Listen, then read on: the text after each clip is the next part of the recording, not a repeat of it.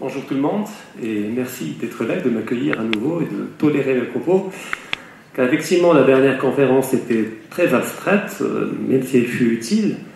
J'espère que vous avez intégré dans votre manière de voir le monde un certain nombre de concepts euh, de Spinoza. Alors aujourd'hui, la thématique va être un peu moins abstraite, mais beaucoup plus contemporaine. Ça vient d'être évoqué. En partant de l'idée que la pensée de Carl Schmitt euh, a été occultée pendant trop longtemps, on va parler des raisons pourquoi elle a été occultée, et qu'elle commence à redevenir euh, à la mode. Elle redevient à la mode euh, au cœur même du monde occidental, autant d'ailleurs à gauche qu'à droite, et d'ailleurs on qualifie Carl Schmitt de meilleur ennemi du libéralisme, parce que vu la pertinence des critiques qu'il porte à l'encontre du libéralisme, eh bien ça amène les penseurs libéraux à renouveler leur discours et à réinventer le libéralisme de telle manière à répondre aux contradictions et aux critiques euh, mises en avant par Carl Schmitt par rapport à la pensée libérale autant au niveau du droit qu'au niveau du politique, au niveau du géopolitique. En Chine, également, Carl Schmitt redevient à la mode. On commence à réinterpeller, à réinvoquer Carl par rapport à des questions éminemment importantes comme la question de la souveraineté, comme la question de la discrimination ami-ennemi. Tout cela, malheureusement, on ne va pas le voir aujourd'hui, parce qu'il y a une pensée juridique de Carl qui mériterait une conférence à part. Et donc, il n'y a pas de raison que le Maroc ne redécouvre pas à nouveau la pensée de Carl Schmitt. D'autant plus, comme ça a été évoqué tout à l'heure, le Maroc aujourd'hui, malgré lui, est inscrit dans un ensemble d'antagonismes dont il ne veut pas, mais qu'il est obligé d'endosser et d'assumer, notamment, euh, malheureusement, comme je dis à chaque fois, avec notre voisin algérien, mais également avec des pays européens, et que l'ami et l'ennemi chez Carl Schmitt, ce n'est pas un ami et un ennemi moral, c'est-à-dire l'ennemi n'est pas toujours ennemi parce qu'il est méchant, et l'ami, un État ami n'est pas ami parce qu'il est gentil, mais c'est le contexte qui va définir l'ami et l'ennemi. Et l'ami d'aujourd'hui va devenir l'ennemi de demain et inversement. Donc quand on dit qu'il n'y a pas d'amitié en politique ou en géopolitique, euh, c'est vrai, mais il n'y a pas d'inimité non plus. Il y a un ami contextuel, un ennemi contextuel, et ça peut changer. Mais Carl Schmitt a développé également une pensée géopolitique, de manière assez tardive. Et déjà pour introduire euh, le, penseur dont on va parler aujourd'hui, Carl Schmitt est un très grand juriste euh, allemand, né en 1888, mort en 1985, donc il a vécu à peu près un siècle donc la fin euh, du 20e, euh, début, euh, fin, oui, fin du 19e, début du 20e siècle, jusqu'à la fin d'ailleurs du 20e siècle. Donc il a vécu la guerre froide, la Deuxième Guerre mondiale, la Première Guerre mondiale. Donc c'est un témoin du siècle qui a pendu une pensée juridique très particulière et qui s'est adonné à la géopolitique de manière assez tardive. Alors au niveau de sa pensée juridique, Carl Schmitt est le grand théoricien d'un courant juridique qu'on appelle le décisionnisme. C'est un courant qui accorde le primat au politique sur le juridique. Il considère que dans un État, la décision politique a toujours le primat, la prééminence sur la dimension juridique. Face à lui, il y a un autre courant qui d'ailleurs est dominant aujourd'hui et qui était porté à l'époque par Kelsen, part de l'idée que non, euh, l'État est un ordre juridique. Et le politique ne peut jouer que dans le cadre établi par la loi. Il ne peut pas être au-dessus de la loi, il ne peut pas déborder le cadre de la loi. Pourquoi je dis dominant aujourd'hui Car si je parle de la pyramide de Kelsen, peut-être ça ne vous dira pas grand-chose, mais si je parle de la hiérarchie des normes, ceux qui ont étudié le droit me comprendront. C'est-à-dire tout le monde sait qu'il y a le primat de la Constitution, la Constitution prime sur les lois, les lois priment sur les décrets, etc. Donc quand une loi entre en contradiction avec la Constitution, c'est la loi qui doit être revue. Elle doit être abrogée et une nouvelle loi doit être votée. Donc il faut avoir une conformité vis-à-vis de la Constitution. Un décret pris par un ministre, un gouverneur, etc., ne peut pas contredire la loi et ne peut pas contredire la Constitution. Donc il peut être annulé si jamais il contredit. Donc il y a une hiérarchie des normes euh, dans le droit. Et au-dessus de la Constitution, il y en a même qui mettent des, traités internationaux ratifiés par un État. Donc si jamais on signe une convention sur les droits de l'homme et que dans la Constitution il y a quelque chose qui porte atteinte aux droits de l'homme, eh bien, il faut amender la Constitution de telle manière à la rendre conforme aux traités internationaux et puis amender la loi et les décrets c'est la pyramide euh, des normes. Car Schmitt dit non. Il dit tout cela est beau, effectivement, en temps de paix, quand tout va bien, on a une hiérarchie des normes. Mais quand un État est confronté à une situation compliquée, une guerre, une énorme catastrophe naturelle, eh bien, il peut décréter l'état d'exception, ce qu'on appelle l'état d'urgence. Et qu'est-ce que l'état d'urgence Sinon l'annulation de toutes les lois? Et c'est également le fait que le politique récupère l'intégralité du pouvoir. Pendant la période d'exception, pendant l'état d'urgence, le politique récupère le pouvoir intégral. Et la décision de l'état d'exception, c'est le politique qui la décrète, qui la décide. Et donc le politique est puissant, il, a, il peut récupérer à n'importe quel moment tous les pouvoirs. Il développe toute une théorie dans la théologie politique où il dit que c'est un concept religieux à l'origine, qui a été sécularisé par la modernité politique pour en faire l'état d'exception. Euh, il parle du miracle. C'est quoi le miracle? Du point de vue religieux, en temps normal, il y a des lois de la nature. Lâcher un objet, il tombe, voilà, il y a toutes les lois de la nature. Puis quand Dieu veut, il peut décider de suspendre toutes les lois de la nature pour produire ce qu'on appelle un miracle, quelque chose de surnaturel, qui est au-delà de la nature. Et donc l'État dans la politique moderne, c'est la projection de Dieu. L'État devient Dieu en quelque sorte. Et l'état d'exception, c'est la capacité de l'État et donc de Dieu à produire un miracle, c'est-à-dire de suspendre toutes les lois et de faire ce qu'il veut. Donc là, c'est pour l'aspect juridique, on ne va pas entrer dans le détail, ce n'est pas la thématique d'aujourd'hui.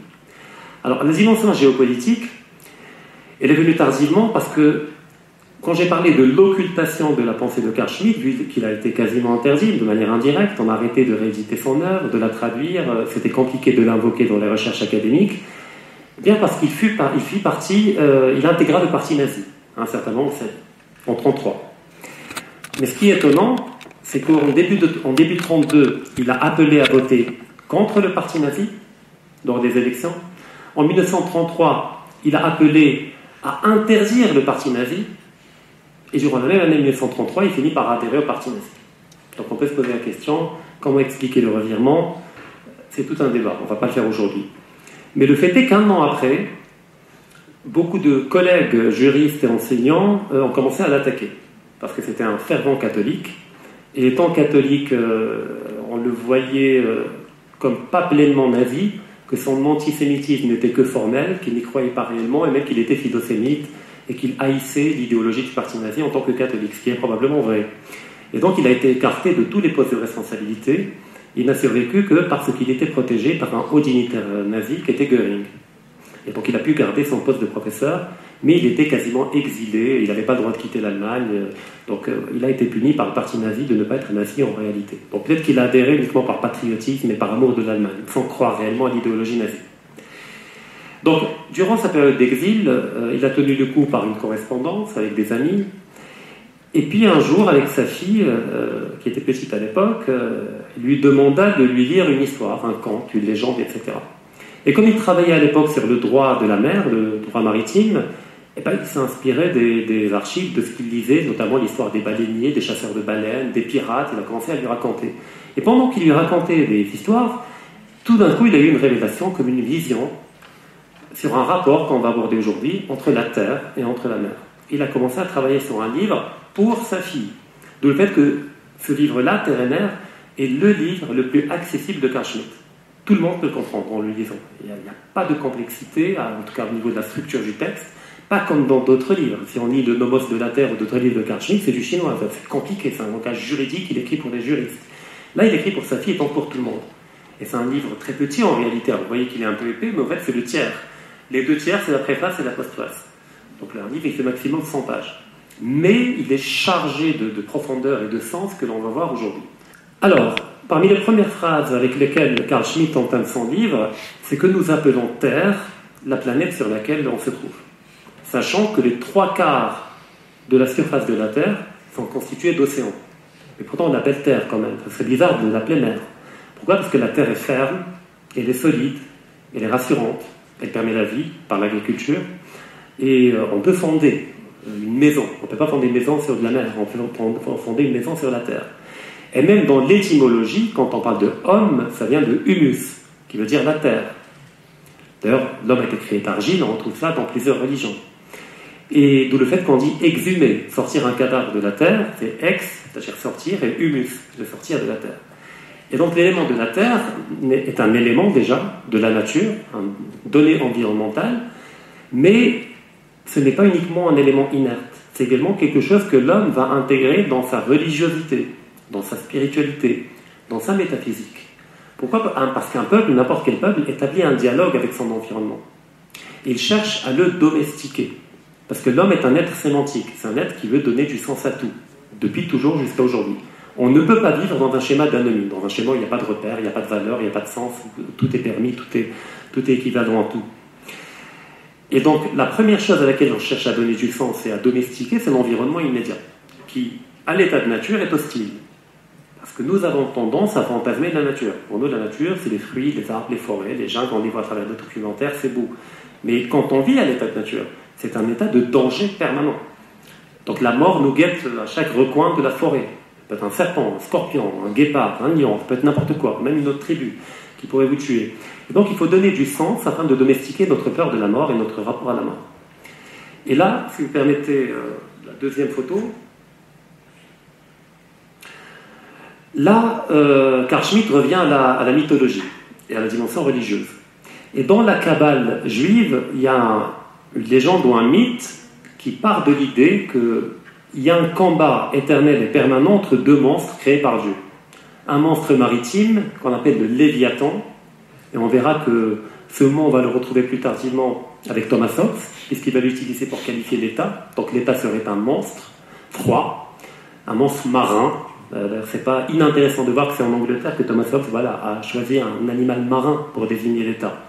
Et de l'autre, on a le behemoth, qui est un animal terrestre, souvent désigné sous la forme d'un taureau chimérique, un mélange de taureau, de d'ours, etc.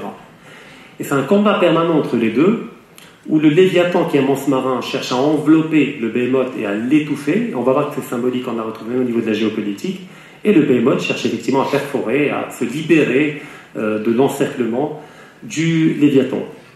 Et donc déjà dans la mythologie, dans la mystique juive, on a cette idée de lutte et d'opposition fondamentale, irréconciliable entre la terre incarnée par un monstre terrestre, le Behemoth, et entre le Léviathan, un monstre marin qui va incarner la mer, l'eau et avec toutes les valeurs euh, portées par l'élément mer. Mais dès qu'on entre dans la mythologie, dans la symbolique, l'élément cesse d'être élément, il devient quelque chose de plus, un ensemble de valeurs, une idéologie, une croyance, une religieuse.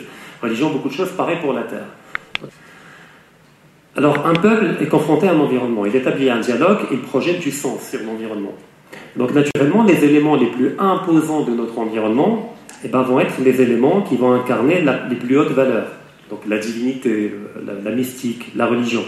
Par exemple, chez les Grecs, étant confrontés à une montagne, dont le mont s'appelle le mont Olympe, ben, naturellement, étant le paysage le plus imposant dans leur environnement, eh ben, les dieux auxquels ils croyaient, ils les ont projetés au sommet de la montagne.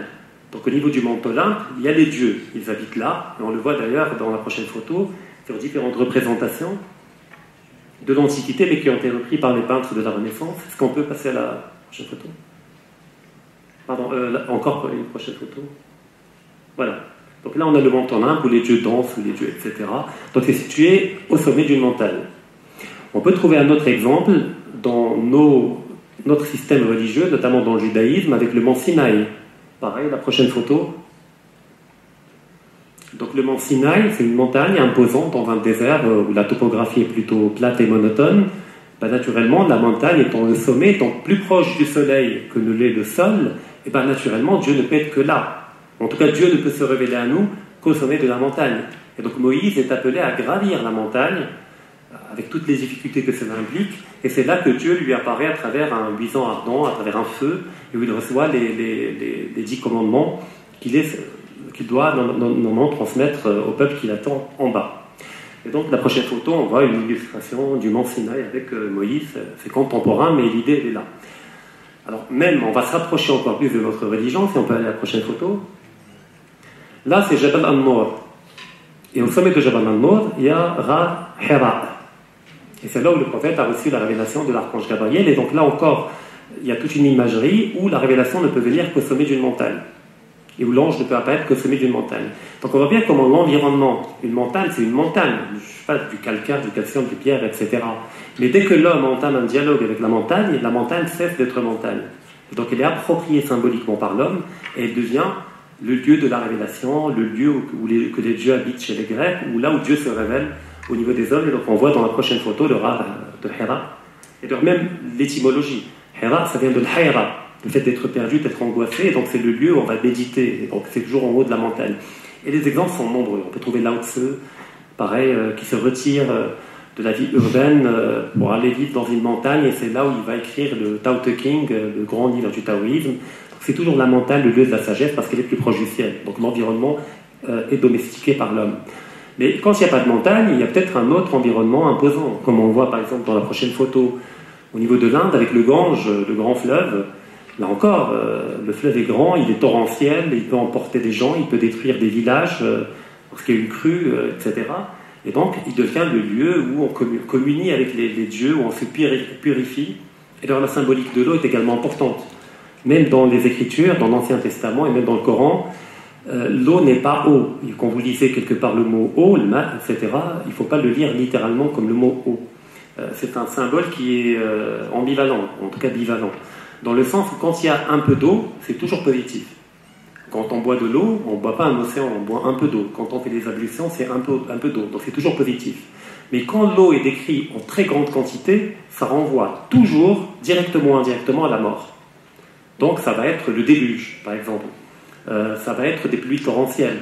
Donc le même élément, l'eau, quand il est en grande quantité, il ne symbolise plus l'eau, mais quelque chose qui va au-delà de l'eau, c'est-à-dire la mort. Quand il est en petite quantité, il symbolise la vie donc ce qui permet de purifier, etc. D'où le fait que chez les chrétiens, le baptême se fait en plongeant l'individu dans l'eau et en le ressortant dans l'eau. C'est-à-dire symboliquement, on le tue dans sa vie païenne pour le ressusciter dans sa vie chrétienne et on le purifie de, tout son paganisme et de tous les péchés antérieurs et pareil des ablutions avant la prière, etc. Donc il y a une symbolique des éléments. Et c'est Carl Schmitt nous dit qu'effectivement l'homme est capable de projeter des, éléments de la psyché, de, sa culture, de, son intériorité sur la nature pour en faire sa culture en réalité, pour en faire son milieu. C'est la différence entre un environnement et un milieu. Un environnement, c'est quelque chose d'extérieur, d'exogène. Euh, je suis un intrus dans un environnement, c'est quelque chose qui m'environne. Par contre, un milieu, c'est quand l'environnement est domestiqué. Et là, ça devient un endroit sécur, un endroit que je peux habiter parce que je donne du sens. Et les endroits de la nature où je n'habite pas, parce qu'ils sont inhabitables, eh ben, je projette là-bas les démons. Donc le désert est peuplé de djinns. Les forêts sont peuplées des nymphes, des selfs, des, des, des, des nains, etc. Donc tous les monstres, les démons sont projetés dans les endroits inhabités car inhabitables. Et donc on a une capacité de projeter notre psyché au niveau de la nature. Mais ce que nous dit Karl Schmitt, c'est que même la nature projette en nous quelque chose. Même notre environnement, quand il devient milieu, il structure notre manière de voir le monde. D'où le fait que les peuples sédentaires qui habitent de la terre, sur la terre et de la terre par l'agriculture, eh ben, ce mode de vie déterminé par la terre va structurer le rapport au temps. L'agriculteur a un rapport cyclique au temps. Il connaît les quatre saisons. Il n'a pas besoin de connaître si on est en 2021, en 2024 ou en 2019. Pour lui, est-ce qu'on est au printemps, l'hiver, l'automne, quand est-ce qu'il faut semer, récolter, etc.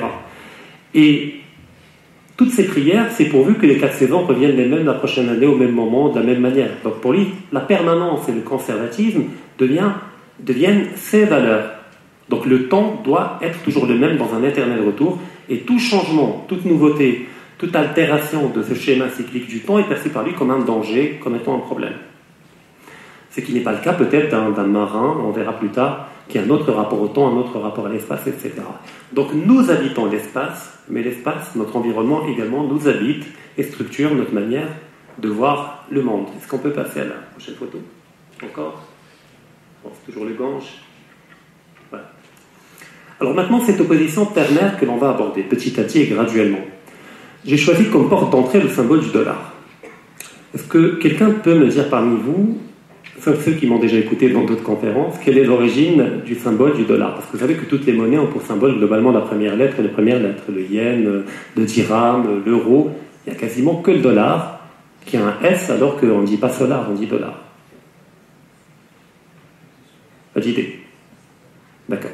Vous avez déjà entendu parler, alors prochaine photo, je vais faire un quiz. Là, c'est quoi comme région?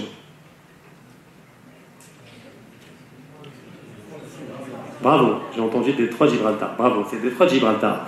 Alors, dans la mythologie grecque, Hercule, dans le cadre des travaux imposés par les dieux, est arrivé euh, au niveau du détroit, de Gibraltar. Et comme le détroit de Gibraltar donne sur l'océan, sur l'immensité océanique, qui dans l'imaginaire des Grecs est peuplé de monstres marins, etc., les enfants de Poséidon, avec, etc., d'autres divinités qui sont des monstres jetés dans l'océan, eh bien, il a voulu mettre en garde les marins qui naviguait en Méditerranée, qui était un lac, en réalité la Méditerranée c'est un grand lac, c'est pas un océan. Bah, pour les mettre en garde, il a érigé deux colonnes, une, euh, chacune d'un côté du détroit, qu'on appelle les colonnes d'Hercule. Quand vous allez à Tanger, à la grotte d'Hercule, bon, c'est un mythe bien entendu, mais euh, voilà, donc il y a deux colonnes qu'il a fait ériger. Et sur ces deux colonnes, il, fit gravi, euh, il, a gravi, il a gravi une phrase comme traduit en latin, bon, il l'a fait en grec, mais en latin, vous la connaissez tous, c'est nec plus ultra. Alors quand on dit nec plus ultra, d'un endroit ou d'un événement, c'est qu'il n'y a rien de mieux, il n'y a rien au-delà. On dit, alors comment c'était hier? Ah là là, c'était le nec plus ultra. Or, littéralement en latin, nec, c'est pour la négation, plus ultra, c'est au-delà. C'est-à-dire qu'il n'y a rien au-delà, c'est-à-dire qu'il ne faut pas aller au-delà. C'est une mise en garde contre l'océan, contre la mer, contre l'immensité de la mer, contre le monopole de la mer. Parce qu'au niveau de la Méditerranée, il n'y a pas de monopole de la mer. Il y a les rivages, il y a les îles, il y a la Sicile, il y a la Sardaigne, etc., la Corse. Donc c'est quand même un juste milieu. L'océan, c'est l'hégémonie, le pouvoir absolu de la mer, où on ne contrôle plus rien, où il y a des tempêtes, des monstres marins, etc. Et le fait est que plusieurs siècles plus tard, même plusieurs, quelques millénaires plus tard, quand on va découvrir les Amériques, avec les Espagnols et les Portugais, l'empereur Charles Quint, qui dominait quasiment toute l'Europe, notamment le monde germanique avec le Saint-Empire romain germanique, dont il était l'empereur, il était également le roi d'Espagne sous le nom de Carlos Ier. Euh, donc Charles Quint euh, était à la tête d'un empire qui va fonder sa puissance sur la capacité à contrôler l'océan Atlantique et à dominer des terres au-delà de l'océan. Et donc il va réhabiliter le mythe des colonnes d'Hercule, à la différence que il ne va pas garder nec plus ultra, mais il va supprimer le nec. Il va garder juste plus ultra. Il faut aller au-delà. Donc au fait, il répond à l'appel de la mer. Donc il y a l'océan qui faisait peur pour les Grecs, mais dès que la technique, euh, l'histoire, la politique a permis d'aller au-delà, de traverser l'océan, et eh bien désormais, c'est un devoir et une destinée pour l'Espagne de devenir intégralement maritime et, d'englober, d'épouser la mer. Et dans les pièces monnaies de l'époque, à partir de Charles Quint, si on peut avoir la prochaine photo, bon, ça c'est la colonne d'Hercule, une autre photo, euh, une en arrière, je crois, c'est la même. Non, donc c'est bon, la prochaine. On voit les deux colonnes d'Hercule avec une banderole où il a écrit plus ultra. Alors il y a d'autres pièces de monnaie espagnoles de l'époque on voit les deux colonnes avec une banderole au milieu qui fait le S et qui donne le symbole du dollar. Ah, pourquoi le dollar? Les Américains ont récupéré la symbolique des colonnes d'Hercule avec une banderole qui fait le S du dollar. La prochaine photo, met les deux en perspective, on peut le voir. D'ailleurs, même le drapeau espagnol jusqu'à aujourd'hui, il y a les deux colonnes d'Hercule, les gens ne font pas attention, et à la banderole, quand vous zoomez, vous trouvez plus Citra dans les armoiries espagnoles, dans le drapeau. Là, c'est un zoom, donc on a le plus ultra. C'est un défi, c'est en fait, on abandonne la Terre pour épouser la mer, pour aller vers la mer. Donc la prochaine photo, voilà. Donc là, on a la symbolique du dollar. Pourquoi? Parce que les États-Unis incarnent, depuis la fin de la doctrine Monroe, c'est-à-dire depuis la Deuxième Guerre, mondiale, euh, Deuxième Guerre mondiale, on dira, mais même un peu avant, elle incarne le fait d'être devenue une grande île. Les États-Unis se vivent comme étant une île, et pas comme étant un continent. Ils ont compris très tôt que leur hégémonie ne pourra se déployer à l'échelle planétaire qu'en devenant une puissance maritime, qu'on appelle une thalassocratie. Thalassa veut dire l'eau en grec, cratie vient de kratos, c'est-à-dire pouvoir. Ce n'est pas le pouvoir euh, sur l'eau, c'est-à-dire le fait de dominer l'eau, mais c'est le pouvoir de l'eau, c'est-à-dire c'est la mer qui parle à travers nous, les États-Unis. Nous sommes les porte-paroles civilisationnels de la mer, de l'élément océanique. Et donc ils ont récupéré ces symboliques très tôt, ils l'ont intégré dans leur armoirie, mais également dans leur, surtout dans leur monnaie. Donc on voit bien que les éléments se retrouvent dans des symboliques même très modernes et très contemporaines, mais qui ne sont pas mis en avant comme, tels. Et très peu de gens s'interrogent par rapport à, par rapport à cette question-là. Pourquoi? Parce que pour Carl Schmitt, dès le début de la civilisation, très rapidement, on aura deux types de civilisations. On aura des civilisations qui vont fonder leur puissance sur la terre, ça va être des puissances agricoles, euh, qui vont fonder un État centralisé avec une forme d'autorité verticale, fondé sur des agriculteurs. Ça va être incarné par Sparte à l'époque des Grecs, les Spartiates, qui étaient des éleveurs et des agriculteurs. Et d'ailleurs, le régime politique, la constitution d'Aristophane, fait de Sparte une cité tyrannique, enfin autoritaire, verticale, où il n'y a pas de démocratie. Par contre, euh, c'était une cité très conservatrice au niveau des valeurs, avec de fortes valeurs militaires, à tel point que quand un bébé naissait, eh ben, il était emmené auprès du prêtre, et le prêtre l'auscultait, et s'il avait le moindre défaut, il était abandonné au niveau de la forêt pour que les loups le dévorent. Parce que ne doit survivre que celui qui est capable de défendre les valeurs de Sparte et d'être un grand guerrier parfait, etc. Et quand les Spartiates allaient à la guerre, c'était leur mère qui leur apportait le bouclier avant qu'ils aillent à la guerre et leur disait soit vous revenez avec le bouclier, soit vous revenez sur le bouclier. parce qu'on ramenait les morts sur les boucliers. Soit vous revenez vainqueur, soit vous revenez mort, mais ne revenez pas en ayant connu la défaite ou en ayant perdu. Donc c'est une société tournée vers la guerre, vers la valeur conservatrice et vers l'autoritarisme politique. En face de Sparte, à la même époque, il y avait Athènes. Athènes était tournée vers la mer. Sa puissance était fondée sur le commerce méditerranéen, sur la puissance navale, elle était euh, démocratique, et toute puissance maritime, socratique, est par défaut cosmopolite. Parce que quand on dit qu'il y a un port maritime, ben, il y a beaucoup d'étrangers qui viennent, avec leurs dieux, avec leurs valeurs, avec leurs coutumes, avec leurs costumes, avec tout, avec un ensemble de nouveautés. Et donc il y a une ouverture d'esprit une tolérance par rapport à la différence qui est plus grande que dans les sociétés enclavées, qui n'ont pas d'ouverture à la mer, qui sont intégralement ancrées dans les valeurs de la terre, c'est-à-dire l'éternel retour, les mêmes valeurs ne vont pas changer, etc. Et Athènes est une démocratie. Elle devint très rapidement une démocratie, enfin pas au sens moderne du terme, euh, parce qu'effectivement les esclaves, les étrangers, les femmes n'avaient pas le droit de voter, mais c'était un début de démocratie, euh, très direct d'ailleurs. Et donc pour lui, ces deux villes incarnent les deux éléments, la terre et la mer. Donc il y a une cité qui a choisi la mer comme ancrage civilisationnel, comme fondement civilisationnel, et ça va rejaillir sur leur système politique qui va être à l'image de la mer, parce que la mer, elle n'est pas stable, elle n'est pas ferme comme la terre. Elle n'arrête pas de bouger. Il y a des courants, il y a des vagues. Donc c'est tout le temps nouveau la mer. Aucune vague ne ressemble à une autre. C'est l'éternel recommencement du nouveau en permanence. C'est l'impermanence et le nouveau. La terre, c'est la même. Si j'habite dans un village il y a devant moi une montagne, je sais très bien que mon père, mon grand-père, mon arrière-grand-père, mes arrière-grands-parents voyaient la même montagne devant eux. Le topos ne change pas, il est le même. Et donc ça crée même un système politique où le changement est rejeté, où tout doit rester le même, le même ordre naturel au niveau des, classes économiques, au niveau des castes, au niveau etc. Pareil au niveau religieux, ce sera beaucoup plus orthodoxe, où il ne faut pas changer le dogme. Le dogme, ça va être la montagne, quelque sorte qui, qui ne change pas d'une génération à une autre. La mer, non, la mer c'est mouvant, c'est changeant, etc. Et donc, ça va être une démocratie. Donc le pouvoir va changer, il y aura une rotation du pouvoir, il n'y aura pas de tyran à vitam aeternam. Euh, Sparte, ça va être la Terre. Ça va être un système euh, immobile, en quelque sorte, qui ne change pas. Plus tard, on aura deux autres empires qui vont incarner l'un la mer et l'autre la terre. Ça va être Rome et Carthage.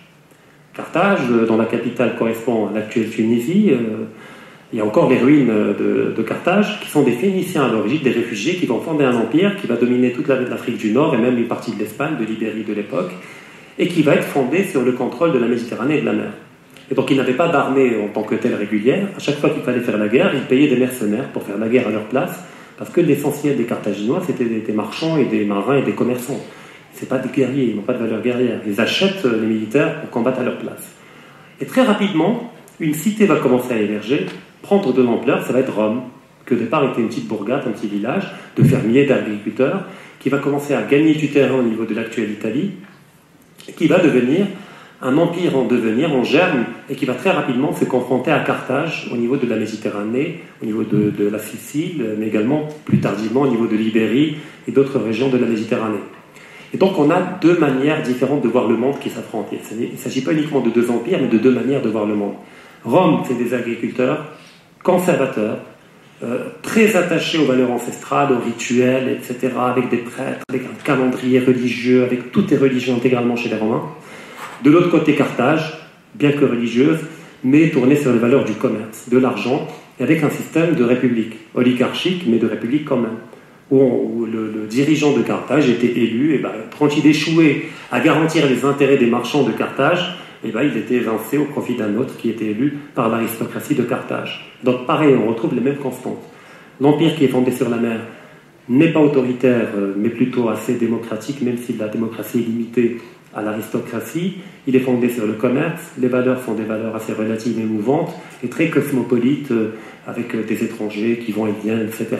Rome, de l'autre côté, c'est des agriculteurs, la terre, donc pour eux, voilà, le passé est idéal, il ne faut pas s'éloigner du passé et il faut être fidèle aux valeurs des ancêtres. Et il y aura trois guerres entre les deux, ce qu'on appelle les guerres puniques. La première, euh, Carthage va perdre. La deuxième, Carthage a failli gagner avec euh, l'épopée de Hannibal Barca, qui va constituer une armée, là pour le coup également cosmopolite, où il y avait des Carthaginois, où il y avait des Celtibères, c'est-à-dire des gens habitant l'actuelle Espagne, le sud de l'Espagne.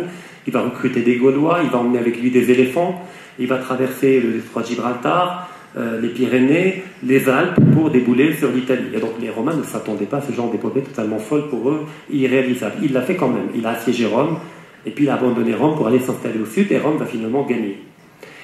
Et elle va gagner de telle manière que Carthage ne puisse plus jamais se relever. Il va interdire à Carthage d'avoir une armée, il va détruire sa flotte, il va lui imposer un, tribut, c'est-à-dire un impôt exorbitant. Donc Carthage a été limité à l'actuelle Tunisie à peu près, il a perdu toutes ses colonies et toutes ses possessions. Mais il y avait un sénateur à Rome qui s'appelait Caton, on l'appelait Caton l'Ancien, qui quelque part intuitivement comprenait que rien ne pourrait réconcilier la terre et la mer. Et que Carthage, qui symbolise la mer, même si elle est faible, même si elle est mourante, elle doit être définitivement détruite. Car elle continue d'exister en tant que symbole, en tant qu'alternative civilisationnelle à Rome. C'est-à-dire c'est la mer qui, en tant qu'élément qui continue d'exister symboliquement à travers Carthage. Et quand il prenait la parole au Sénat, peu importe le sujet dont il parlait, il pouvait parler de la canalisation à Rome ou des, jardins à Rome, il clôturait toujours ses discours par Carthago de lenta est. Carthage doit être détruite. À chaque fois, il le disait, à chaque fois, il le disait. Quelques années après sa mort, la troisième guerre commence. Carthage est assiégée par les Romains, elle est prise, massacre total, elle est totalement rasée. Et la légende veut que les Romains ont recouvert le territoire de la ville de Carthage par du sel afin que plus rien ne repousse dans cette région-là, ni plante, ni rien. Donc il faut vraiment éradiquer, supprimer de l'histoire, de la mémoire, un empire qui a incarné une alternative à la terre, c'est-à-dire un empire qui a incarné la mer. Plus tardivement, on aura des cités, des États-cités comme Venise, comme Gênes, qui vont incarner le pouvoir de la mer. La République de Venise a incarné euh, le pouvoir fondé sur la mer par excellence. Elle dominait les routes commerciales en Méditerranée. La plupart des croisades en Terre Sainte devaient passer par la flotte de Venise ou par Byzance pour accéder à la Palestine. Et donc, euh, il faisait payer très cher le passage. Et il contrôlait l'essentiel du commerce des épices. Et donc, c'était une ville florissante, extrêmement riche. Et c'était une république, là encore comme par hasard. Et le doge de Venise, le premier citoyen qui était élu, ben, il y avait un rituel qui lui était imposé. Une fois par an, il devait monter à bord d'une embarcation avec euh, voilà, sa cour. Il devait aller en mer, il devait jeter un anneau à la mer pour symboliser le renouvellement des fiançailles avec la mer. C'est-à-dire Venise euh, voyait la mer comme étant son épouse, c'est-à-dire que Venise était mariée à la mer. Mais peut-on dire que Venise était pleinement une thalassocratie? Incarnait-elle pleinement la mer, comme en parler Carl Schmitt? D'après Carl Schmitt, non. Déjà pour des raisons symboliques. Bon, déjà géographiques. Premièrement, la Méditerranée, voilà, c'est une mer, mais c'est un grand lac, comme j'ai dit tout à l'heure. Donc Venise, effectivement, elle a un pouvoir sur la Méditerranée, en tout cas orientale, mais elle a également des possessions terrestres. Une partie de la Croatie, la côte d'Almat appartenait à, Venise, donc elle avait également un ancrage sur la terre. Deuxièmement, le fait de jeter un anneau pour symboliser le renouvellement du mariage ou des fiançailles avec la mer, eh ben, c'est que la mer est vue comme un élément quand même encore étranger, avec lequel il faut se marier, à qui il faut faire un sacrifice, c'est-à-dire donner un anneau, euh, dont il faut acheter un peu la fidélité, la gentillesse, la tendresse par un mariage, en quelque sorte. Et donc, c'est toujours un élément extérieur. Par contre, les Vikings, nous dit Carl Schmitt, n'avaient pas de rituel de mariage avec la mer. Pourquoi Parce que la mer n'était pas pour eux un élément extérieur, mais c'était littéralement leur mère, et le accent grave RE. Ils n'avaient pas besoin d'amadouer la mer parce qu'ils étaient les fils de la mer. Ils se vivaient comme les fils de la mer. Tandis que Venise avait besoin d'un rituel pour avoir l'adoubement de la mer, pour ne pas perdre des navires dans des tempêtes. Donc la mer était encore vue comme un élément à peu près étranger. Mais c'est une étape intermédiaire. Parce que Carl Schmitt évoque euh, un ensemble de travaux historiques qui donnent trois phases d'évolution d'une thalassocratie pour avoir à la fin une puissance intégralement ancrée dans la mer à tous les niveaux. Premièrement, la première étape. Toutes les civilisations, les grandes euh, comme les petites, sont nées autour d'un fleuve. Le Nil pour l'Égypte, le Tigre et l'Euphrate pour la Mésopotamie, Sumer, euh, etc., Babylone, l'Empire assyrien, etc. en Chine, pareil, c'est un ensemble de réseaux fluviaux extrêmement complexes qui fait que la partie la plus peuplée de la Chine, c'est la partie fluviale, mais également la partie côtière, qui donne sur la mer et le commerce. Donc c'est ce qu'il appelle les civilisations potamiennes. Potamos euh, veut dire fleuve. Tout fait, on dit Mésopotamie, pour parler de l'Irak. Mésopotamos, c'est entre les deux fleuves, le Tigre et l'Euphrate. La deuxième étape, c'est quand on quitte la dimension du fleuve, qui quand même est limitée, mais c'est important pour l'agriculture, et on intègre la dimension de la mer, pas de l'océan, mais de la mer qui demeure limitée, fermée, ça peut être la mer Noire, ça peut être euh, la Méditerranée, ça peut être la mer du Nord, etc.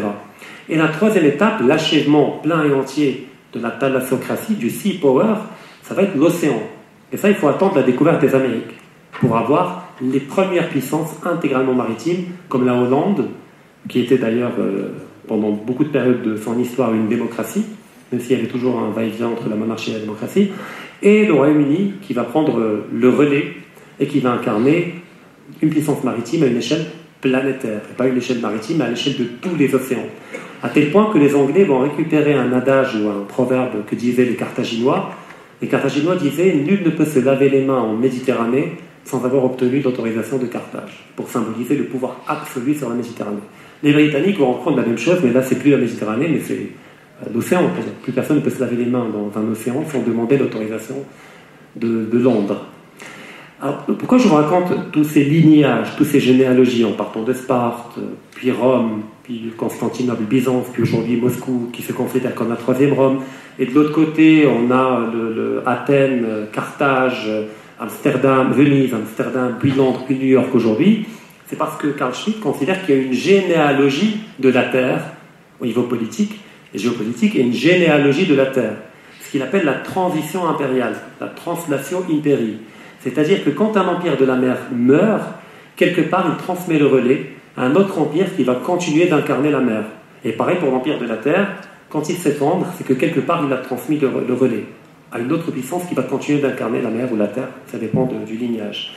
D'où le fait que quand l'empire britannique commence à décroître, à imploser, ça coïncide avec la montée en puissance des États-Unis, qui vont reprendre le flambeau de la mer. Et d'ailleurs, vous remarquerez que les Américains, même quand ils font la guerre sur le continent, en Irak euh, ou ailleurs, leurs soldats s'appellent des Marines. C'est-à-dire, dans leur inconscient, c'est toujours des marins, peu importe où ils vont.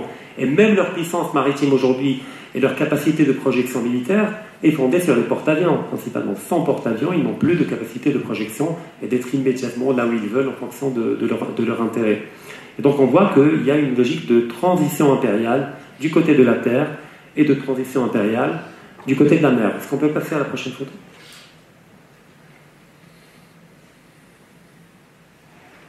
Donc là, on voit l'Empire britannique. En fait, qu'est-ce qu'on voit? On voit une petite île, la Grande-Bretagne, voilà, qui domine un empire immense qui englobe quasiment tous les continents, mais qui n'a pu être possible que par le contrôle de la mer et des océans.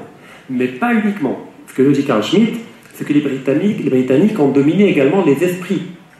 Parce que quand on a un territoire immense à contrôler, comme l'Inde, avec des centaines de millions d'habitants, même pour l'époque, 300, 400 millions d'habitants, et qu'on a quelques milliers de militaires sur place, on ne peut pas domestiquer un peuple de plusieurs dizaines ou centaines de millions avec quelques dizaines de milliers de militaires. Mais par contre, on peut le faire si jamais on les domine au niveau de leur imaginaire, de leur manière de penser, par des théories économiques, du libre-échange. D'ailleurs, aujourd'hui, tout le monde défend le libre-échange, enfin jusqu'à récemment. Donc le, monde donc, de Saxon ne domine pas uniquement militairement, mais il domine également intellectuellement. Et Carl Schmitt dit que toute la théorie économique libérale est une projection économique de la mer, de l'élément maritime. En mer, il n'y a pas de frontières. On ne peut pas dessiner une frontière euh, au niveau de l'océan. On peut le tracer au niveau de la terre ce que Carl appelle la première prise de terre, avec l'invention de l'agriculture. D'ailleurs, même au Maroc, on délimite les terres agricoles par quoi etc. Alors, on dit du cactus, euh, saboule, etc. C'est du cactus qui permet de délimiter les terres pour empêcher déjà les animaux d'aller d'un terrain à un autre, mais également les hommes d'aller d'un terrain à un autre. L'agriculture est concomitante à l'idée de frontière. Donc, qui dit terre dit frontière euh, de préférence immuable, contrôlée et admise et légitime, et vue comme étant légitime par les autres. Comme, ça, on peut la transmettre. Par contre, vous allez dans une mer ou un océan, vous ne pouvez pas tracer une frontière. Vous pouvez le faire au niveau d'une carte, si vous voulez, mais quand vous allez naviguer, vous n'allez pas la voir. Il n'y a pas de checkpoint, il n'y a pas de douanier au niveau de l'océan. Donc l'océan ne connaît pas de frontières. Il est le symbole de la liberté. Et donc l'économie, pareil. Quelles sont les frontières au niveau de l'économie? C'est le protectionnisme, les tarifs douaniers, etc. Donc comment lever ces frontières afin que le champ économique devienne maritime, à l'image de la mer? Eh bien, Le libre-échange. Donc la promotion du libre-échange, la théorie du libre-échange, va être une manière de reconfigurer le continent, la Terre, sur le plan économique, pour le rendre à l'image de la mer, pour le transformer à l'image de la Terre. Pareil pour le politique, avec la démocratie libérale, les droits de l'homme, enfin, toutes ces logiciels-là font une vision civilisationnelle maritime projetée sur le continent. Le continent a d'autres valeurs par rapport à l'économie, a d'autres valeurs par rapport aux politiques. Donc c'est à tous les niveaux que ces visions du monde s'affrontent, mais comme je dis à chaque fois, derrière, c'est la Terre en tant qu'élément qui arrête d'être élément et qui devient une manière de voir le monde, et c'est la Terre de l'autre côté la même chose. Ça devient un référentiel, un ancrage civilisationnel. On peut passer à la prochaine photo, s'il vous plaît.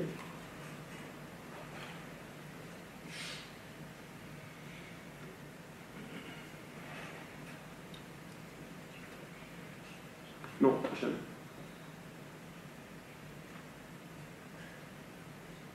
La prochaine.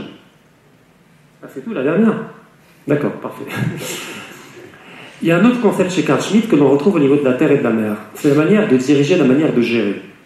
Pour Carl Schmitt, quand il qualifie la souveraineté d'un État, la souveraineté est fondée sur deux principes fondamentaux, sur la légitimité et sur le pouvoir, la puissance, la capacité d'affirmer sa légitimité.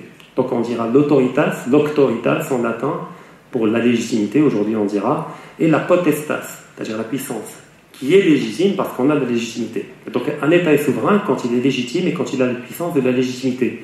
Vous avez des États qui sont légitimes du point de vue moral, mais qui n'ont pas la puissance d'exister, comme la Palestine. C'est une cause légitime par exemple, mais ne peut pas exister. L'Arménie, à une époque donnée. Et il y a des pays qui n'ont pas de légitimité, mais qui ont de la puissance, et qui ne peuvent prendre qu'une forme tyrannique. Parce que moins on a de légitimité, plus on est obligé de la compenser par de la violence. Et plus on a de légitimité, ben moins, plus les gens voient un État comme étant légitime, moins l'État a besoin de la violence pour faire respecter la loi et l'ordre. Mais la potestas, la puissance d'un État, elle, prend deux modes d'expression, deux formes. Une forme directe, c'est la violence légitime que tous les États ont. Le policier a le droit de vous arrêter. Si vous résistez, il a le droit de recourir à la violence. Et ce n'est pas injuste, c'est une violence légitime.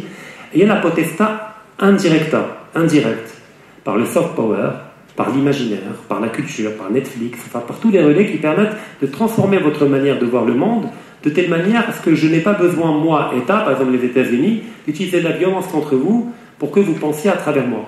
Donc vous allez porter des jeans, d'accord, vous allez adhérer aux valeurs euh, contemporaines, par exemple, d'une certaine élite américaine, parce que vous avez été formaté par des séries et des films sur Netflix qui vont vous forger intellectuellement à, rendre normal, c'est-à-dire à, faire euh, d'un certain nombre de valeurs une norme, alors que avant pour vous c'était pas une norme, mais c'était au contraire euh, quelque chose qui n'est qui pas normal, qui est contre la norme. Donc ça fait partie de la potesté indirecte. Mais même au niveau politique, quand on voit la terre et la mer, et les États qui ont incarné la terre et la mer, là encore, il y a deux manières, et même aujourd'hui contemporaine. La manière de la potesta indirecta, c'est ce qu'on appelle aujourd'hui la gouvernance. Tout le monde utilise aujourd'hui la gouvernance, c'est à la mode de tous les pays du monde, c'est dans les lois, dans les constitutions, etc. Alors qu'avant, on parlait de gouvernement. On parlait du politique pas de, la politique et du politique en tant que champ, en tant que dimension humaine. Donc il y avait des décrets politiques. Comme disait De Gaulle, l'intendant suivra. Quand le politique décide, après c'est au réel de s'adapter, à la logistique, euh, au ministre des Finances qui doit trouver l'argent, mais c'est la vision politique qui a le prime. Aujourd'hui, on ne parle plus de, de, pouvoir. Le pouvoir est devenu un terme péjoratif. Alors c'est au fondement même de chaque État, il n'y a pas d'État sans pouvoir. Euh, on parle de gouvernance, la bonne gouvernance. Alors en quoi la bonne gouvernance participe de la logique de la mer? C'est qu'au fait, elle donne l'illusion d'une non-contrainte, une illusion de liberté, elle donne une illusion de concertation démocratique, mais qui, permet d'aboutir au final à la même hiérarchie que le pouvoir, mais contrairement au pouvoir, cette hiérarchie va être vue comme étant légitime car elle est le produit d'une concertation par une synergie. Je donne un exemple très simple. On prend une multinationale, on prend une mairie d'une ville, on prend une ONG, je ne sais pas, qui sauve les dauphins ou autre chose, les pingouins, et on les met dans une salle, et ils vont faire de la bonne gouvernance, pour trouver un terrain d'entente de manière, euh, avec une concertation. En fait, c'est la multinationale qui va gagner, c'est évident, dans un schéma normal, d'accord, où il n'y a pas de bonne gouvernance, où c'est le pouvoir d'argent qui va dicter, etc. Et donc, comment ça va marcher? La multinationale va dire à l'ONG écoutez, je vais planter 40 arbres dans la ville en échange avec sauver vos pingouins et laissez-moi faire mes affaires. Elle va même donner un budget pour aider l'ONG à se développer. Il va dire à la mairie, écoutez, je vais construire une route qui va relier tel, tel quartier à tel quartier ou telle région à telle région, comme ça, toi, le maire, tu vas être réélu. Et on dira que c'est toi qui as bâti la, rue. Par contre, vous me laissez tout le marché, je ne sais pas, des orodateurs, des lampadaires, des, etc. Donc au final, la Vichy nationale a obtenu tout ce qu'elle voulait. Mais ce qu'elle a obtenu également, c'est qu'elle ne va pas être critiquée par l'ONG, parce qu'elle a indirectement financé un peu, ça lui a rien coûté, euh, le silence et la paix par rapport à l'ONG. Également, il aura soutien du maire parce que le maire pourra récupérer une petite action qui ne va pas coûter cher à la multinationale, il va la récupérer politiquement lors des élections municipales, et la multinationale va rafler tout le marché. Et on dira c'est la bonne gouvernance. Mais quand ça ne marche pas, quand il y a un problème, après un scandale, eh ben, comme tout est en apparence diffus, il n'y a pas de responsable, il n'y a pas de coupable. On dit c'est un problème de gouvernance. Avant, on désignait le coupable. C'est tel ministre. Il avait un budget, il a mal géré. C'est tel maire. Il est coupable, il va être jugé. Donc on va être sanctionné politiquement par les élections. Aujourd'hui, quand il y a une catastrophe, même une catastrophe, euh, un pont qui s'effondre, on cherche les coupables, les coupables, on ne les trouve pas. Parce que c'est tellement diffus, tellement, tellement liquide et tellement pas incarné, le pouvoir, je parle, il n'est tellement pas incarné, qu'à la fin, il n'y a aucune responsabilité. On dit qu'il faut reparamétrer le modèle. Enfin, c'est des euphémismes. Il y a tout un langage. D'ailleurs, je vous incite à lire le magnifique livre de Alain Deneau, ne pas confondre avec Alain Delon, qui a écrit euh, un livre qui s'appelle La gouvernance et le management totalitaire, où il parle de la langue, de toute la langue du management. Euh, on parle de, enfin, il y a beaucoup de mots qui permettent, par exemple, quand on parle de licenciement massif, on parle de restructuration de l'emploi, de l'entreprise. Euh, quand on veut parler de licenciement, on dit on a remercié, on ne dit plus on a viré. Donc il y a un ensemble de remplacements de vocabulaire et de langage qui cherchent à camoufler une violence qui est toujours là, mais qui prend une forme plus fluide, plus liquide à l'image de la mer et qui permet de dominer plus efficacement en réalité en donnant l'illusion de la légitimité par une forme d'horizontalité diffuse. Alors pour revenir euh, à la dimension océanique, qui est la troisième étape de la maturation euh, d'une puissance maritime, les États-Unis ont pris le relais dans la logique de la transition impériale. Et comme j'ai dit aujourd'hui, les Américains se voient comme étant une île monde. Et d'ailleurs, on trouve d'autres auteurs à part Carl Schmitt, comme euh, John Alford Mackinder, qui est l'un des pères de la géopolitique, l'un de ceux qui ont fondé les premières écoles de, théoriques de la géopolitique, qui est un Britannique, comme par hasard. Euh, il y a également du côté allemand, Radfeld et d'autres, qui a proposé une carte du monde dans un article publié en 1905 qui rejoint pleinement les conclusions de. Plutôt, c'est Carl Schmitt qui rejoint Mackinder. Mackinder l'a publié avant. La carte du monde, c'est une carte circulaire où, au milieu, on a un pavé continental qui regroupe l'Europe, l'Asie et l'Afrique, ce qu'il appelle l'Eurasie, ce grand continent, qui considère comme une île-monde, comme la plus grande île au monde, qui va du Portugal euh, jusqu'au Japon. Et autour, il y a les États-Unis, l'Angleterre, c'est-à-dire le monde maritime, le monde île, qui ne fait pas partie de ce pavé continental. Et il dit que le cœur de ce pavé continental, qui est l'Eurasie, qui englobe l'Europe et l'Asie, son cœur qui correspond globalement à l'actuelle Russie, qui correspondait à l'Empire mongol, c'est-à-dire l'Asie centrale jusqu'à l'Europe euh, orientale, euh, l'Europe centrale, eh ben, ce cœur-là, pour lui, est le pivot de la Terre. C'est l'axe de la Terre. Et il dit que celui qui contrôle le heartland, le cœur de la Terre, contrôle la destinée du monde.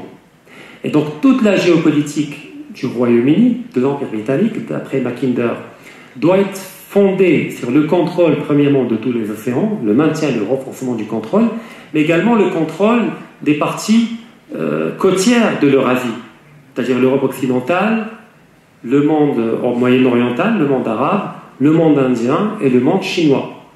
Pourquoi? Parce que le Heartland, la partie centrale de l'Eurasie, comme elle est conservatrice, autoritaire, comme la plupart des empires russes, mongols, etc., elle n'est pas apte au progrès technique. Elle n'est pas apte à développer une économie florissante.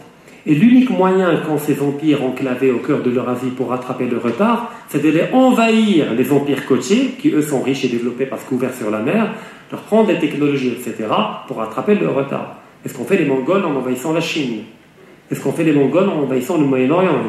Ils, ont été arrêtés qu'en Égypte, euh, par euh, Baybars, avec les Mamelouks euh, à l'époque, à la bataille de Ain Jalut. Ils avaient phagocyté et dévoré l'essentiel de la civilisation au niveau asiatique, l'Inde, pareil. Et donc il dit, si on prive le Heartland de cette partie côtière, eh ben, naturellement, on va l'affaiblir tellement qu'on pourra le contrôler. Et là, on contrôlera la destinée du monde. Alors pourquoi il a choisi le Heartland pour parler du pivot de la Terre? Parce que cette partie de la Terre, premièrement, est très très peu peuplée. On parle de la Sibérie, euh, voilà, à part des ours et des phoques, il y a quelques tribus euh, autochtones, mais ce n'est pas un territoire très peuplé. Donc, les richesses naturelles qui s'y trouvent n'ont presque pas été exploitées, sont vierges de toute utilisation humaine. Deuxièmement, cette partie du monde, en plus d'être immense et peu peuplée, elle contient une quasi-infinité de ressources naturelles. En Sibérie, il y a tout. Il y a le pétrole, il y a le gaz, tout le gaz de la Russie. Et le premier producteur mondial de gaz, c'est la Sibérie principalement. Le pétrole, le diamant, l'or, le bois, il y a des forêts immenses, la toundra au niveau de la Sibérie. donc qui contrôle cette région pas peuplée ou très peu peuplée, extrêmement riche, qui représente des millions de kilomètres carrés eh ben, s'assure un avantage absolu. C'est le plus grand pays du monde en dehors de cette, de cette région-là. Plus tard, après Mackinder, il y a Nicolas Spikeman qui va approfondir la théorie de Mackinder. Il va ajouter un autre concept que j'ai détaillé juste avant. La partie côtière, il va l'appeler le Rimland. Donc il y a le Heartland, il y a le Rimland, cette bande côtière qui, qui, est le cœur de la civilisation historiquement au niveau mondial. Il englobe le Moyen-Orient, il englobe l'Inde, la Chine, enfin, là où la civilisation est née. Et là où la région la plus développée du monde. Aujourd'hui, la région la plus développée du monde, c'est le Rimland. C'est l'Europe occidentale, c'est la Chine, c'est le monde indien, et puis bon, c'est le pétrole euh, arabe en attendant leur développement, qui fait la jonction entre les deux et l'Europe occidentale. Les États-Unis sont un peu, pour être méchant, je dirais une métastase de l'Europe, mais pour parler plus neutrement, on dira une hypertrophie du monde occidental. Parce que c'est des Européens d'origine, euh, les Nord-Américains. Et aujourd'hui, qui incarne le Heartland? Qui l'a incarné ces derniers siècles? C'est premièrement l'Empire russe, l'Empire des Tsars, puis quand il s'est effondré, ça a été l'Union soviétique, et puis aujourd'hui, c'est la Russie de Poutine qui l'incarne. Et quand vous voyez les antagonismes géopolitiques aujourd'hui, les conflits, les guerres, etc., les rivalités, c'est toujours entre l'Empire qui se trouve au niveau du Heartland et qui veut être souverain, et c'est le monde thalassocratique anglo-saxon et anglo-britannique ou anglo-américain qui cherche à, sanctuariser, à contrôler le Rimland. Comment En intégrant toute l'Europe à l'OTAN, parce que dès qu'elle est intégrée à l'OTAN, elle est inattaquable, parce qu'elle est protégée par le parapluie nucléaire américain, en ayant des bases militaires partout au Moyen-Orient, en ayant des bases militaires au Japon et à l'Extrême-Orient, et globalement, il y a une partie qui leur échappe, c'est la Chine, qui demeure l'ouverture du Heartland sur la mer. Et toute la géopolitique de l'Empire russe, à l'époque des tsars, c'était de sortir de cet étouffement que les Britanniques voulaient leur imposer, parce qu'ils contrôlaient dans l'Inde, les Indes, une partie de la Chine, la partie côtière, l'Europe occidentale, et donc c'était d'accéder aux mers chaudes. La hantise des tsars, c'était de pouvoir accéder à la mer. D'où le fait que la première ville maritime russe va être fondée par le premier grand tsar qui va moderniser la Russie, c'est Pierre le Grand. Il va bâtir ce qu'on appelle aujourd'hui Saint-Pétersbourg, qui est une ville ouverte sur la mer Baltique, qui permet à la Russie de s'ouvrir sur la mer et donc de s'ouvrir sur le développement, l'économie, le commerce. Et plus tardivement, l'objectif de l'Empire russe, ça va être d'accéder à la mer Noire. Pourquoi? Parce que la mer Noire permet une ouverture aux mers chaudes, à la Méditerranée, puis à l'Atlantique, et donc au commerce mondial. Et le conflit actuellement en Ukraine tourne et a tourné ces dernières décennies autour de la Crimée. Parce que la Crimée était le dernier endroit où la Russie avait encore une base navale mais elle lui appartenait plus, parce qu'après l'effondrement de l'Union soviétique, l'Ukraine a récupéré la Crimée, et donc elle louait le territoire sur lequel la base navale était installée, et à la fin du bail, les Ukrainiens auraient pu dire aux Russes, vous êtes gentils, mais maintenant déménagez, le bail est terminé. Et là, la Russie allait se retrouver comme étant un heartland enclavé, qui n'a plus d'ouverture sur la mer. Et donc pour elle, c'est une question de vie ou de mort que de pouvoir accéder à la mer Noire et à la Méditerranée, et donc la Crimée devait à tout prix, quoi qu'il arrive, quoi qu'il en coûte, comme dirait Macron, devait redevenir russe pour sanctuariser cet ancrage au niveau de la mer. Pareil, une autre guerre qui a eu lieu avant, en Syrie. Pourquoi la Russie est intervenue militairement en Syrie? Pas par amour pour l'État syrien. Preuve en est, elle n'est pas intervenue en Libye, elle est intervenue en Syrie. Parce que en Syrie, la Russie a une base navale, pas aussi grande que celle qu'elle a en Crimée, mais une base qui permet de ravitailler les navires militaires russes et de les réparer en cas de dégâts. C'est la base euh, qui se trouve à Latakié, dans la région majoritairement alawite, euh, qui est fidèle au régime. Et si jamais le régime tombait, eh ben, la Syrie allait euh, entrer dans un chaos généralisé, la Russie allait perdre son deuxième unique ancrage en Méditerranée. donc on voit comment l'accès à la mer ou le non-accès à la mer détermine grandement la géopolitique des États. Et même les Américains, durant la guerre froide, ils avaient une doctrine qu'on appelle la doctrine Truman, qui s'appelle également la doctrine du containment, de l'endiguement, où le but était d'endiguer le communisme, de l'enfermer à l'intérieur du Heartland et donc d'empêcher le communisme de s'étendre au niveau du Rhineland. Et donc en Europe, ça ne s'est pas fait uniquement par l'OTAN, ça s'est fait uniquement également par le plan Marshall. Parce que qui vote communiste C'est le prolétaire, le pauvre, parce qu'il n'y a pas de quoi payer, etc. Donc il entend une idéologie qui lui promet qu'il va renverser l'ordre établi et qu'il n'y aura plus de propriété privée. Donc il y aura un vote ouvrier massif pour le communisme. Et donc une Europe pauvre après la guerre, une Europe effondrée, c'était un terrain propice pour le communisme. Et donc les Américains, quand ils ont injecté des milliards et des milliards pour faire redémarrer l'économie européenne, là encore, c'est pas par amour pour les Européens, mais c'est pour sanctuariser, pour protéger économiquement l'Europe du vote communiste en lui permettant d'avoir un niveau de vie qui augmente. Et ça a donné 30 glorieuses avec un taux de croissance important qui a duré pendant, pendant 30 ans. Donc on voit qu'au niveau des politiques économiques, au niveau des doctrines géopolitiques et des relations internationales, on voit que c'est toujours, jusqu'à aujourd'hui, l'antagonisme entre la Terre incarné par la Chine ou par la Russie, et entre la mer, incarnée par le monde anglo-américain, et tous ceux qui se trouvent entre les deux, au niveau du Rhineland, sont pris en otage. Et d'ailleurs, la plupart des grandes guerres du XXe siècle ont eu lieu sur le Rhineland. Pas au niveau du monde anglo-américain, pas au niveau du Heartland, mais au niveau de cette zone de friction entre ces deux grandes plaques tectoniques de la mer et de la terre. C'est le Moyen-Orient, la guerre en Irak, la guerre en Syrie, la guerre en Libye, c'est le Rhineland. C'est au niveau de l'Asie, l'Extrême-Orient, la guerre de Corée, euh, la, fin de la Deuxième Guerre mondiale contre le Japon, etc. C'est la Première et la Deuxième Guerre mondiale en Europe. Et aujourd'hui, c'est la Crimée. L'Ukraine, c'est toujours le Rhineland. Donc, en fait, on voit deux mondes qui s'affrontent, deux mondes civilisationnels, pas uniquement politiques. Et donc, on voit que même le discours des politiques aujourd'hui, à l'échelle de ces grands blocs, sont de plus en plus religieux, en, quelque sorte. On parle de fin des temps, d'eschatologie, de guerre nucléaire, d'apocalypse. Un bloc prétend incarner les valeurs conservatrices de la famille, etc. L'autre incarne la liberté individuelle, c'est-à-dire les valeurs de la mère, euh, la liberté de faire ce qu'on veut, la subjectivité, euh, le relativisme le plus absolu. Donc, en fait, on voit que la terre et la mer continuent de s'affronter jusqu'à aujourd'hui. Et pour finir, Carl Schmitt, et là, s'il vous plaît, si on peut revenir à une photo, photo alchimique, je vais expliquer pourquoi.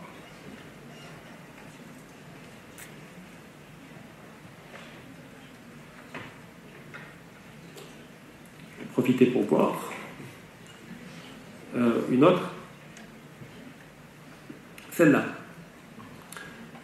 Bon, alors les alchimistes, euh, on ne va pas en parler longuement aujourd'hui, mais bon, ce pas des gens qui rêvaient de transformer le plan en or, euh, comme on le croit habituellement, mais c'était des gens dans la vision philosophique du monde, partaient de l'idée que tout l'univers était structuré autour de quatre éléments la terre, l'eau, le feu et l'air, et que la synergie entre ces différents éléments donnait les différentes matières que l'on voit.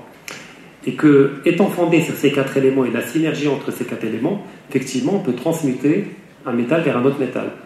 Et donc on peut aller du plomb euh, vers le fer, euh, du fer vers le, cuivre, du cuivre vers l'argent et de l'argent vers l'or. Donc effectivement, on peut transformer.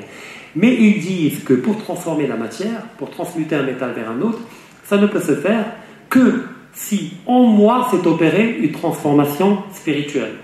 C'est qu'en fait, je transmute moi-même au même moment que je fais transmuter le métal.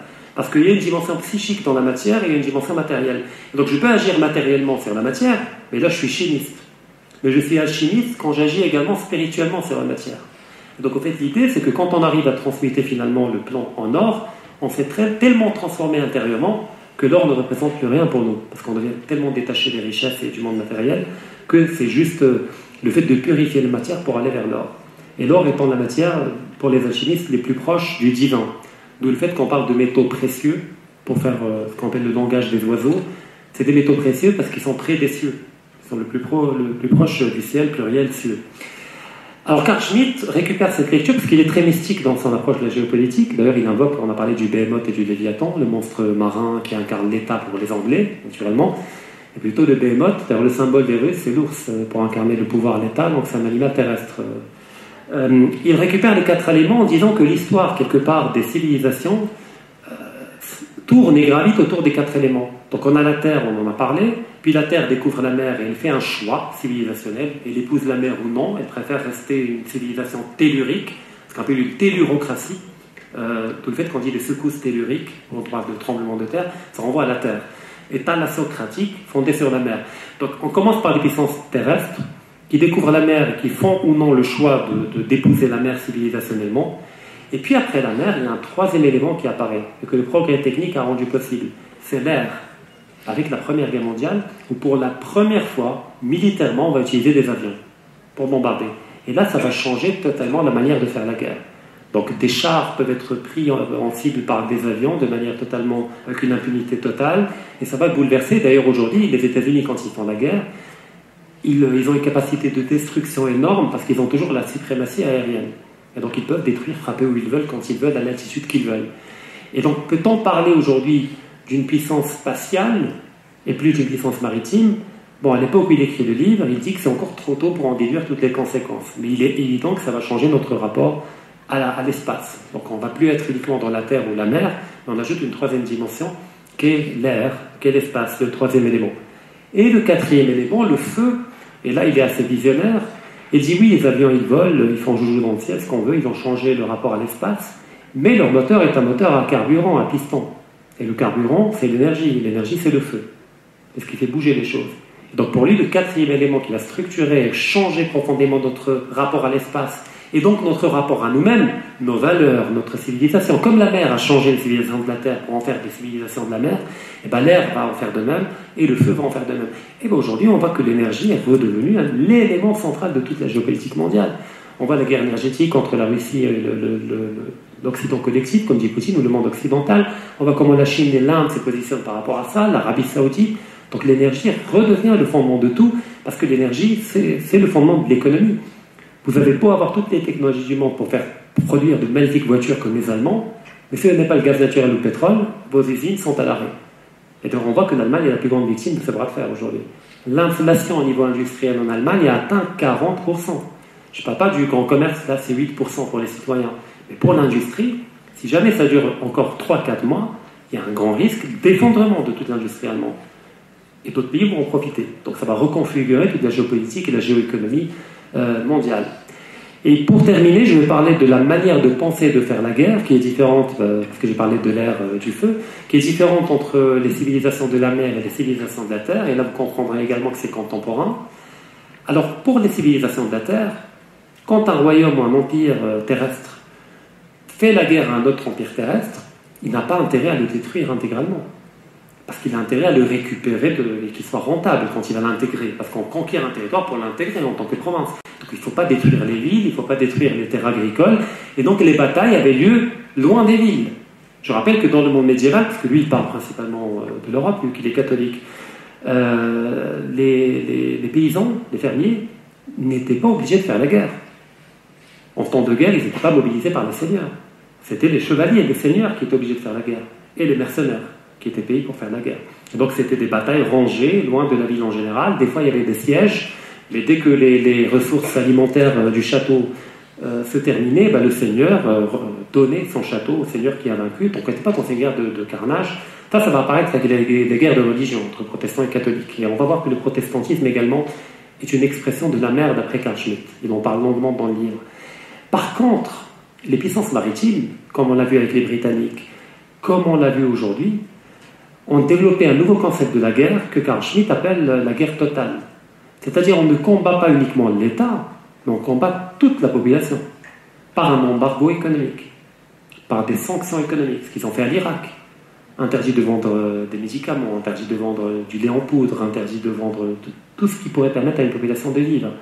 Et d'où le fait qu'à un moment, il y a un journaliste qui a demandé à Madeleine Albright, qui était la ministre, la secrétaire euh, aux Affaires étrangères des États-Unis, elle a dit qu'il y a eu 100 000 enfants irakiens qui sont morts tout simplement parce que vous avez imposé un embargo qui interdit de vendre des médicaments, du lait en poudre, etc. Est-ce que ça en valait la peine? Elle a répondu oui, ça en valait la peine. C'est pour voir le niveau de déshumanisation totale d'un peuple où la guerre devient une guerre totale. On ne combat pas uniquement le tyran, le dictateur, ce qu'on veut, mais on combat tout le peuple, quitte à la famille, quitte, etc. Pourquoi? Parce que c'est très simple. Avant les États-Unis, quand on avait des puissances maritimes, comme par exemple l'Empire britannique, l'Empire britannique divisait le continent en deux catégories. Il y a le Foreland et le Hinterland. Le Foreland, c'est la partie côtière. C'est celle qui intéresse le monde maritime. Les ports, les grandes villes, là où il y a le commerce, là on peut euh, échanger sans beaucoup de risques. Mais la profondeur continentale, qu'on appelle le Hinterland, c'est quasiment le monde sauvage pour les Britanniques, même s'il s'agit de l'Europe. Pour eux, voilà, c'est profondeur continentale, euh, il est sous-développé, voilà, c'est pas comme la partie côtière qui est développée, etc. Il est arriéré, il est conservatrice. C'est comme aujourd'hui, quand les gens parlent de la ruralité, seulement pour eux, la ruralité, c'était tout ce qui était au-delà de la côte. Et donc, quand ils menaient la guerre, ils la menaient au niveau de la côte, les Britanniques. Ils s'aventuraient jamais euh, à l'intérieur du continent, ils se prenaient une raclée à chaque fois qu'ils le faisaient. Et donc, comment punir le continent, la profondeur continentale d'un État quand on n'y a pas accès? Eh bien, il faut l'affamer. Et on affame en fermant l'accès à la mer.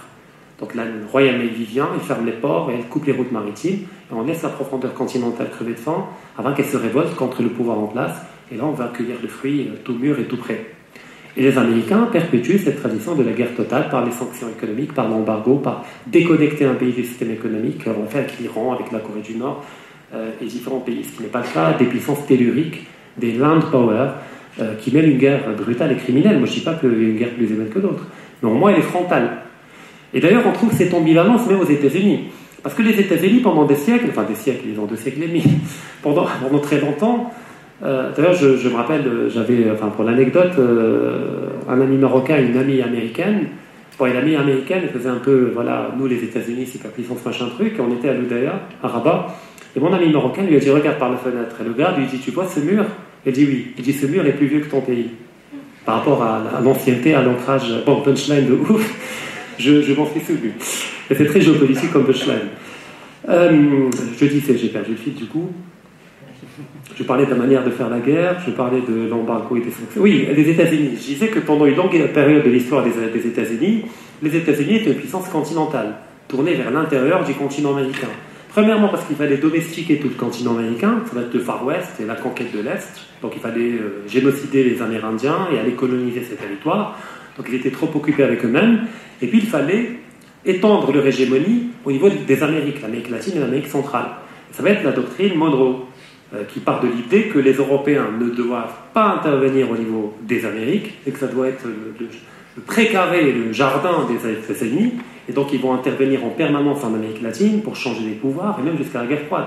Au Chili, quand un président est élu démocratiquement, mais qu'il est hostile aux États-Unis, on organise un coup d'État et on met un dictateur. Et du coup, on oublie le droit de l'homme et blablabla, etc. Pareil, euh, Poutine est méchant parce que c'est un dictateur, mais Salman, l'Arabie Saoudite, c'est bien, c'est un démocrate. Les droits de l'homme, euh, parce qu'il a du pétrole. Donc il y a eu une ambivalence dans le discours, mais c'était une puissance continentale. Elle avait une armée régulière, fondée sur le continent, et la mer était relativement étrangère. Après, Première Guerre mondiale, euh, avec la, théorie de, l'amiral Mahan, elle va se découvrir une vocation maritime, et c'est là où on va faire le choix de la mer. Mais elle a gardé des traces, une forme d'antériorité d'une époque où elle était intégralement continentale, où elle était Rome, avant de devenir Carthage. Et donc les États-Unis jusqu'à aujourd'hui contiennent Rome, mais ce qui prédomine, c'est la dimension Carthage. D'où le fait que quand on voit même l'architecture étatique américaine, c'est une architecture romaine. C'est les colonnes romaines, c'est le Capitole. Le Capitole, c'est Rome. Mais il y a une dimension Carthage. Le libre-échange, le commerce, la navy, etc. Et on le voit même politiquement, entre les républicains et les démocrates. Les républicains, ça va être Carthage, le côté démocratie, libéralisme, droit de l'homme, blablabla. Et même leur manière de faire la guerre est une manière assez perverse. C'est effectivement soit l'étouffement économique par les sanctions, c'est toujours l'indirecta, euh, soit par des révolutions colorées. Donc on joue sur des ONG qu'on va financer pour étendre des idées, puis on va déstabiliser le pouvoir, on va provoquer une révolte, printemps arabe, révolution orange, grise, que vous voulez, toutes les couleurs. Donc c'est pas une violence directe. Des républicains, c'est plutôt le Texas, c'est plutôt le côté cow-boy. Euh, on désigne l'ennemi, on va lui défoncer la gueule. On débarque militairement, on rase tout, on bombarde pas. C'est violent, mais au moins ça mérite d'être franc et, ils s'engagent directement. C'est pas par des voies détournées qui déstabilisent un pays et qui font la guerre. Et cette ambivalence entre la dimension terre des États-Unis et la dimension mer, on la retrouve aujourd'hui également entre un Trump et un Biden ou Clinton, entre le Parti républicain et le, Parti démocrate. Et d'ailleurs, les conservateurs américains votent républicains. Et c'est des terriens, des, sédentaires, euh, des gens d'ailleurs qui étaient esclavagistes à une époque donnée, qui travaillaient la terre, etc. Donc on voit la permanence des concepts mis en avant par Carl Schmitt et, et l'ouverture de Carl Schmitt au changement. Pour lui, le passage de la terre et la mer, il dit, moi en tant que catholique, je le vois en tant que chrétien catholique, je le vois comme une dégénérescence. Parce que mon monde catholique, c'est le monde de la hiérarchie de l'Église, c'est le monde, euh, le monde de l'immuabilité de la création de Dieu, de la centralité de Dieu et du monde, etc. Avec le protestantisme, on entre dans l'émergence d'une religion de la mer. Parce que le protestantisme, c'est quoi au fond? C'est le refus de la médiation, donc il n'y a plus d'intermédiaire entre moi et Dieu. Donc on va casser le prêtre, l'Église, la légitimité du pouvoir, etc. Donc je peux dire moi-même, l'interpréter, moi-même. Ça va être la réhabilitation pour les, pour les luthériens de l'usure, du pré-intérêt, euh, usurier, ce qui pré-intérêt, alors que les catholiques interdisent. En fait, donc ça va être le début d'un capitalisme donné, mais ça va être également l'invention, oh le fait d'invoquer, l'invocation, l'invocation d'un logiciel religieux, messianique, qui va justifier l'expansion du capitalisme de la manière la plus violente, notamment par des génocides. Quand ils arrivent en Amérique, les premiers, l'Amérique du Nord, je parle, c'était les, plus dingos, c'était les radicaux, les, plus, les plus fous du protestantisme, qui sont allés coloniser l'Amérique. Ils ont développé le concept de la destinée manifeste. En fait, ils ont dit, nous, nous sommes des Hébreux que Moïse a sortis d'Égypte, donc on a quitté l'Europe catholique de la persécution du pape, etc. Et on a devant nous la terre promise, la nouvelle terre promise, qui n'est pas la Palestine, mais qui est le territoire des Amérindiens. Et on a devant nous les Philistins, c'est-à-dire les Amérindiens, les Philistins de la Bible qu'on peut massacrer, à qui on peut prendre des terres, qu'on peut, etc. En fait, la rhétorique, le discours, est intégralement religieux, Mais la réalité n'est pas du tout religieuse. Elle est intégralement capitaliste, fondée sur, l'appropriation des terres, fondée sur la domestication, la domination des, peuples, et fondée sur l'expropriation des richesses, etc.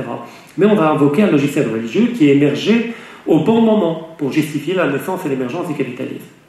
Et donc le protestantisme est la religion de la mère, celle de la liberté, de l'individu, euh, mais également de l'inégalité, parce qu'il y a le concept de la prédestination chez les protestants, c'est-à-dire que quand vous naissez, quoi que vous faisiez, que vous soyez euh, Sainte Mère Teresa ou le pire des salopards, euh, si Dieu avait décidé que vous allez en enfer, quoi que vous fassiez, vous irez en enfer. C'est déjà décidé par Dieu euh, de manière. Vous êtes parle de prédestination.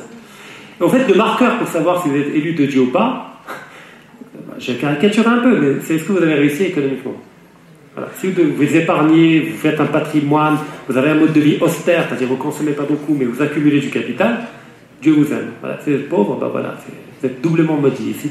Chez les catholiques, non. Chez les catholiques, voilà, que vous soyez seigneur ou manant ou paysan, etc., devant Dieu, nous sommes tous égaux. D'où le fait que même le roi de France pliait le genou devant le Christ dans la cathédrale. Et symboliquement, ça permettait de calmer les ardeurs des paysans. Il dit, ah, vous voyez, même le roi se prosterne et plie le genou comme nous. Donc il y a une forme d'égalitarisme dans le catholicisme qu'on ne retrouve pas dans le protestantisme. D'où le fait que le monde anglo-américain, au cœur du monde occidental, a l'indice de Gini le plus élevé. C'est-à-dire les inégalités économiques les plus grandes, mais sont vécues comme naturelles. C'est pas vécu contre nature. Quand Obama a voulu faire voter l'Obamacare, qui permettait d'étendre l'assurance maladie à tous les Américains, une grande partie des Américains qui ont voté contre étaient des Américains pauvres. Ils ont voté contre le fait qu'on leur donne une assurance gratuite maladie, en disant mais non, mais il faut la mériter. Il faut travailler pour la mériter. D'où le fait qu'il n'y a pas de prime chômage, il n'y a pas. Et c'est un schéma, vous avez très peu de margeurs, vous trébuchez, vous vous retrouvez à la rue. Je rappelle qu'il y a 40 millions d'Américains qui vivent avec des food stamps, avec des bons alimentaires. Ça, on ne le voit pas, on voit que la richesse et la puissance militaire.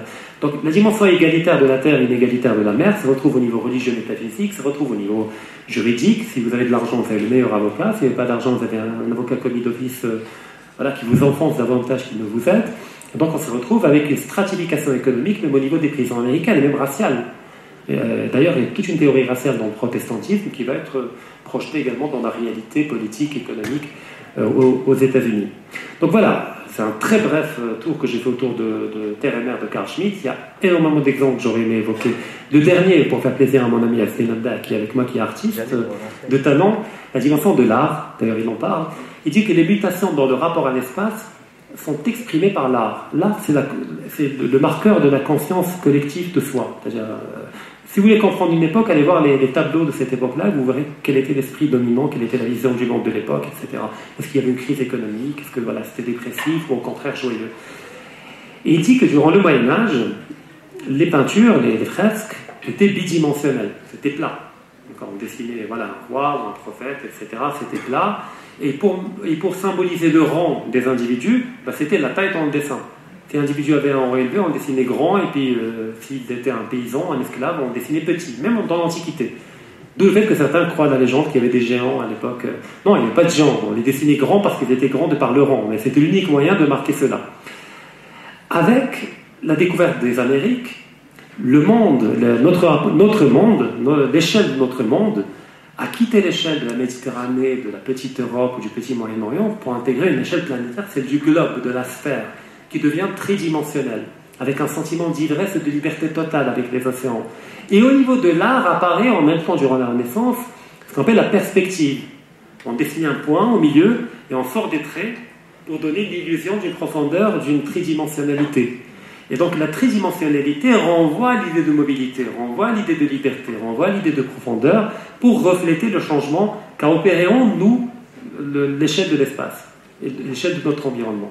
Donc on voit qu'en réalité, pour Schmitt et pour tous les anthropologues sérieux, même aujourd'hui, toute la culture, ce n'est jamais que l'expression d'un dialogue en permanence renouvelé entre les peuples et leur environnement. Les peuples changent d'environnement et en le, changeant, ils se changent eux-mêmes. Et inversement, quand l'environnement change pour des raisons qu'ils ne maîtrisent pas, eh bien, ils changent euh, la culture et la vision du monde et l'imaginaire du peuple qui l'habite. Donc voilà, je vous remercie. Donc si vous avez des questions.